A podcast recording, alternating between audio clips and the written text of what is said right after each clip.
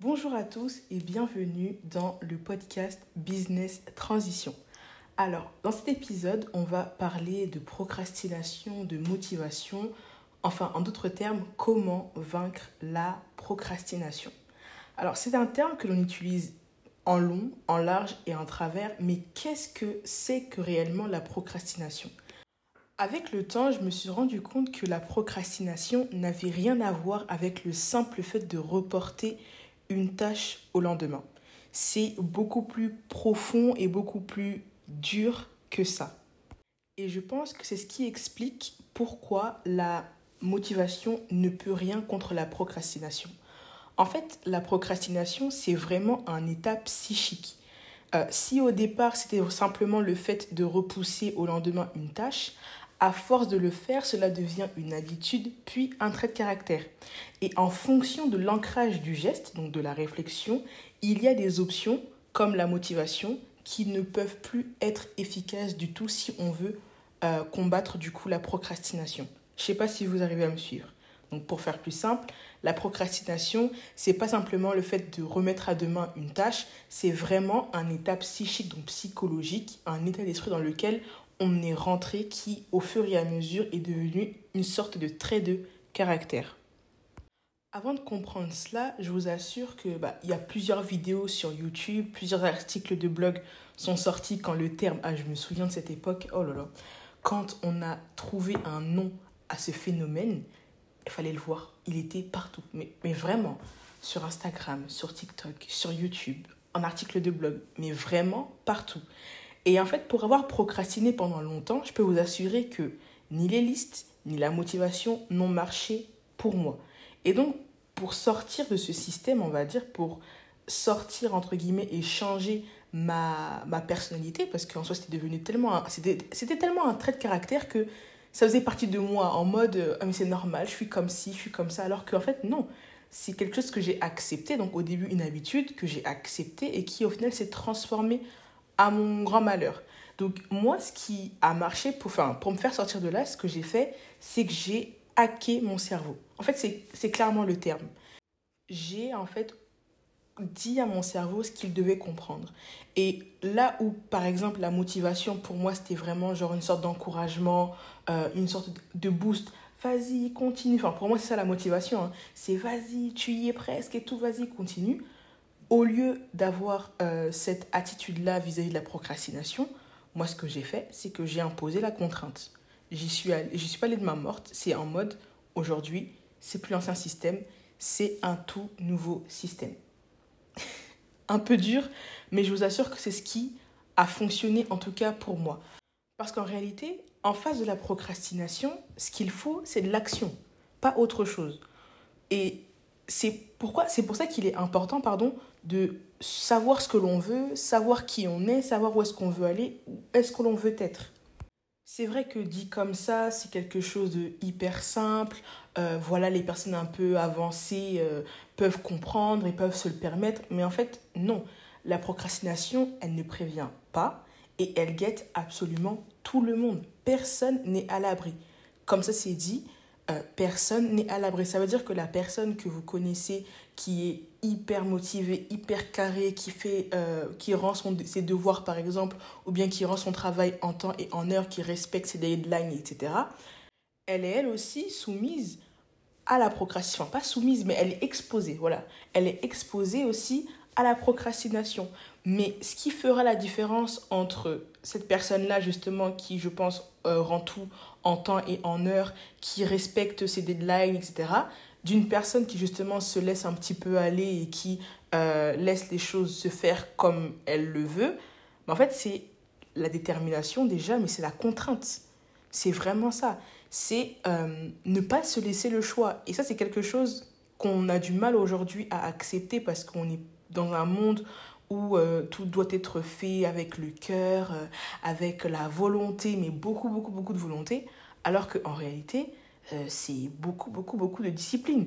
Si tu veux atteindre un niveau que tu n'as jamais atteint auparavant, c'est la discipline. Et si tu veux rester à ce niveau-là, c'est encore la discipline. Et ça, en fait, il faut qu'on l'intègre, il faut qu'on le comprenne. Parce que la procrastination, je pense, à mon sens, c'est vraiment quand on rentre dans cette envie-là de tout faire avec euh, passion, avec euh, voilà, je le sens pas, je le sens, je le sens pas, je le sens, ça nous trompe en fait. Les sentiments mentent. Bon, c'est dur. Et c'est à prendre dans le contexte. Mais c'est le cas. C'est si tu écoutes tes sentiments à outrance, à un moment donné, il y a un déréglage. Pourquoi? Parce que, selon moi, je pense que on doit fonctionner et avec raison et avec sentiment. On doit fonctionner et avec la discipline et avec la motivation. Enfin, motivation. Euh, la discipline et euh, la volonté, l'envie de faire quelque chose, on va dire. Voilà, la passion, pour faire plus simple. À des moments, le, enfin, ce que je veux dire à des moments, c'est que le cœur ou bien même l'enthousiasme ne suffit pas pour accomplir quelque chose. Il faut une contrainte, il faut un objectif, il faut se dire, ok, ça me plaît pas, mais il faut que je le fasse parce que demain j'ai envie d'être à tel niveau. Basta. Le reste, c'est que du détail. Donc, et moi j'aime beaucoup aussi cet exemple-là de personnes qui, euh, qui disent, et c'est fréquent hein, quand je lis sur TikTok ou bien sur Instagram des personnes que je suis, elles disent souvent que euh, la plupart du temps, quand elles vont par exemple faire du sport le matin à 6h du mat ou bien à 7h, elles n'ont pas envie. Mais, mais vraiment, c'est vraiment, elles ont traîné les pieds. Bon, je n'étais pas avec elles, hein. mais euh, c'est vraiment, on sort du lit en traînant des pieds, euh, on, on, y va reculons. Mais une fois qu'on est à la salle, qu'on a lancé la musique, qu'on a lancé les exercices et qu'on s'y met, en fait, ça vient tout seul. À force de le faire, on est déjà là, bah, autant le faire à fond et puis basta. Et après, elles se rendent compte que si elles avaient écouté leurs sentiments ou bien la petite voix dans leur tête le matin qui disait va pas au sport, t'es fatigué, va pas au sport, tu le feras demain, va pas au sport, tu reportes à ce soir, bah elles n'auraient pas été euh, dans un bon mood, on va dire.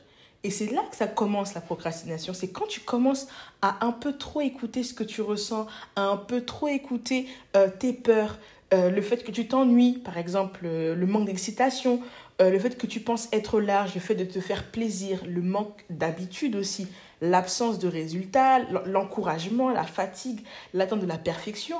En fait, ce sont, tous, ce sont ces petits indicateurs-là que l'on doit, à notre niveau, euh, savoir intercepter pour ne pas que la, enfin, pour ne pas que la procrastination pardon, euh, s'installe. Si je prends le cas d'une personne qui fait du sport, ok, elle a peur d'aller à la salle de sport parce que c'est dans les débuts, euh, son corps ne lui plaît pas, euh, elle ne sait pas comment faire les exercices correctement, elle se compare à la personne qui vient ici depuis 5 ans, bah, automatiquement, euh, ce qu'elle va faire, c'est quoi? Elle va dire, ok, j'y vais une fois, bam, elle, elle, a peur, ok, bah, on repousse. Au lieu d'y aller demain, on y va une fois sur deux, puis une fois sur trois, puis une fois dans la semaine, puis plus du tout. Pourquoi Parce qu'elle a écouté ses peurs. Alors que si elle avait écouté son objectif, c'est-à-dire de façon rationnelle, elle se serait dit, ok, j'ai pas les bons gestes, mais je sais qu'avec le temps, ça va arriver. Avec le temps, je pourrais mieux faire. Avec le temps, je trouverai peut-être même un coach ou bien une personne qui pourra m'indiquer, voilà, fais tel geste comme ci, sinon tu vas voir ça. Enfin, vous voyez un petit peu? Et avec le temps, elle va se construire une habitude. Et cette habitude-là, à force d'être répétée, va devenir un trait de caractère, sa personnalité.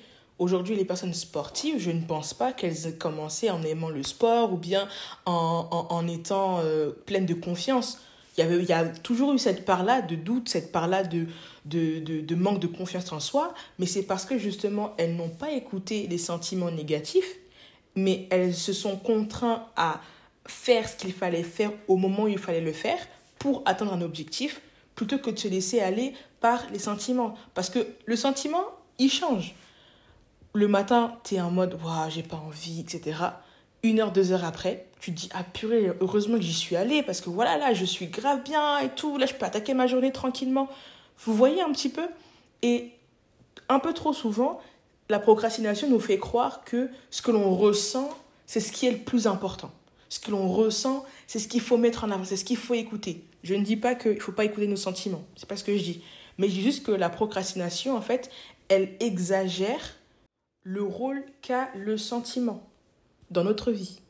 C'est ce que je disais un peu plus tôt, c'est vraiment trouver le bon équilibre, le bon dosage entre la partie émotionnelle et la partie rationnelle. Parce qu'une personne trop rationnelle, Et une personne qui est un peu trop rationnelle, on dit qu'elle n'est pas humaine. Mais une personne trop sentimentale aussi, c'est compliqué. Et la procrastination, en fait, c'est vraiment ça. C'est, je pense, enfin, pour l'avoir expérimenté, c'est vraiment euh, un surdosage de, euh, de l'émotion, un surdosage de ce que je peux ressentir, un surdosage de ce que j'ai envie de faire sur le coup, de, un surdosage aussi, parce que la procrastination cache aussi une part de peur, une part d'insécurité. Parce que quand, par exemple, euh, tu sais que tu as un devoir à faire, mais que tu ne le fais pas, soit parce que tu sais très bien que tu n'y arrives pas, donc au final, tu es confronté à toi-même, donc là, tu c'est mort. Soit c'est parce que tu as envie de te faire plaisir et que sur le moment, tu as envie de t'amuser. Et encore là, c'est un sentiment, c'est quelque chose que l'on ressent. Donc, tout est vraiment lié à nous-mêmes à comment est-ce que l'on ressent les choses, à notre intelligence émotionnelle, mais aussi notre intelligence rationnelle. Et c'est la confrontation des deux, si le dosage n'est pas bien fait, qui fait que bah, on va plus procrastiner sur des tâches plus que d'autres. Euh, moi, je sais en fait qu'aujourd'hui, euh, j'ai décidé, c'est vraiment une décision que j'ai prise, de ne plus procrastiner et de ne plus utiliser ce terme comme si c'était un bon terme. Pour moi, à partir du moment où j'arrive à justifier ma procrastination, c'est qu'il y a réellement un problème. Et mes signaux, en fait, à moi, c'est vraiment, j'ai pas envie de faire ça, je vais faire ça demain, j'ai trop la flemme, ou bien je me sens pas de le faire. Mais quand je fais la, le parallèle entre si je le fais maintenant, qu'est-ce que je gagne, qu'est-ce que je perds? Ok. Si je le fais demain, qu'est-ce que je gagne, qu'est-ce que je perds? Ok il y a quelque chose de louche. Donc, je passe directement en fait à, l'analyser. Si vraiment il y a une tâche qui, qui enfin, nécessite d'être repoussée au lendemain, c'est parce que voilà, il y a des contraintes que je ne maîtrise pas, il y a des éléments que je n'ai pas en ma possession. Bah, j'ai pas d'autre choix que de le repousser. Mais par exemple, quand je vois ma vaisselle, mon linge ou bien un épisode de podcast, je suis désolée, mais rien ne justifie, en vrai, que je le reporte à demain ou à plus tard. Donc, dès que je vois ce genre de signaux ou bien que je fais le parallèle entre ce que je gagne, ce que je perds, qu'est-ce que je gagne à repousser la tâche à demain, qu'est-ce que je gagne à faire aujourd'hui, maintenant, des fois, je me laisse même pas le temps de poursuivre ma réflexion, je me lève et je fais la tâche.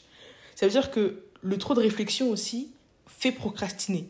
Quand tu pèses le pour et le contre du début à la fin, le matin, le soir, avant-hier, hier, dans trois jours, dans 50 jours, en fait, tu es encore assise. Alors que si tu te lèves et tu fais la tâche normalement, bah en fait, tu te rends compte qu'en 5 minutes, bon, des fois, on y va jusqu'à 30, 40 minutes, mais au moins c'est fait et tu passes à autre chose. Tu libères de l'espace dans ton cerveau, c'est déjà fait. Euh, des fois même, ça dégage de l'espace. C'est vraiment bénéfique pour toi et pour le reste de ta journée. Donc, pourquoi est-ce que tu passes ton temps à discuter sur quelque chose que tu sais être essentiel, que tu sais être apaisant, que tu sais justement être libérateur, alors que en la faisant directement, tu gagnes et du temps et de l'énergie et puis on passe à autre chose. Donc c'est vraiment en fait euh, arrêter ce, ce, ce, dialogue interne là de j'ai pas envie, j'ai envie, mais pourquoi, mais comment, mais en fait non, mais tu sais, mais en fait c'est vraiment ça qui fait que petit à petit on laisse les choses s'installer au-dedans de nous et puis on se dit, écoute, c'est plus tard, on fait ça plus tard, etc. Et c'est pas du tout bon, en fait.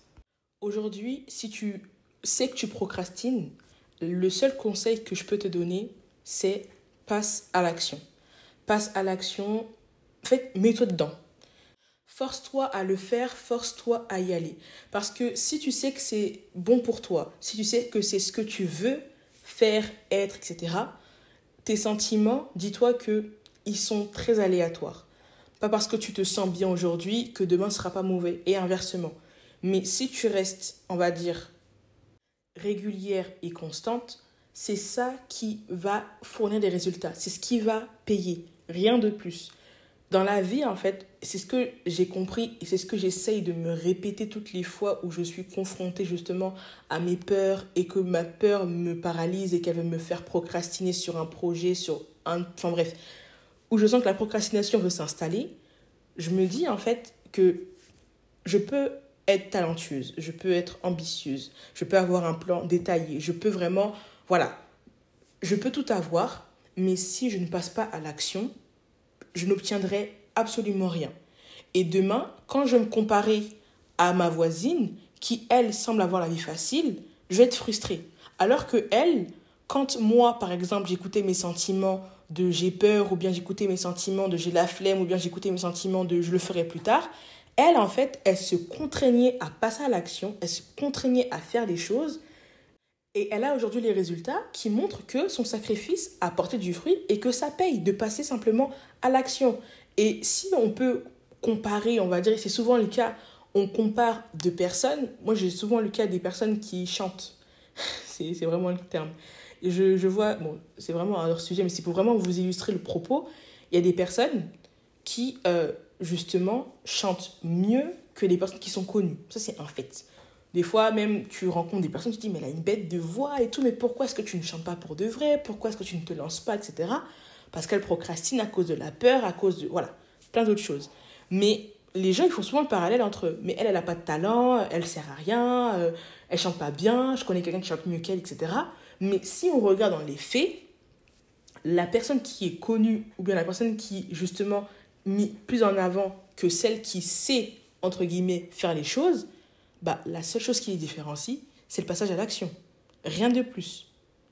C'est parce qu'il y en a une qui, justement, a pris le devant, que l'autre a écouté ses sentiments, que voilà, il y a un fossé qui s'est créé. Et ça, ça crée la procrastination. Pourquoi? Parce qu'au final, celle qui a pris du retard, celle qui n'a pas posé les, bonnes actions pardon, au bon moment, va se sentir en retard par rapport à celle qui l'a fait bien avant elle. Vous voyez un petit peu? Et ce sentiment d'être en retard bah, crée encore plus de frustration ou bien crée encore plus de découragement en se disant Ouais, mais moi, si je commence aujourd'hui, il y aura toujours ce retard-là. Euh, enfin, voilà. Encore une fois, on rentre dans un schéma de pensée. On pense, on pense, on pense, on pense, on pense, on pense, on pense. Et au final, on ne fait rien.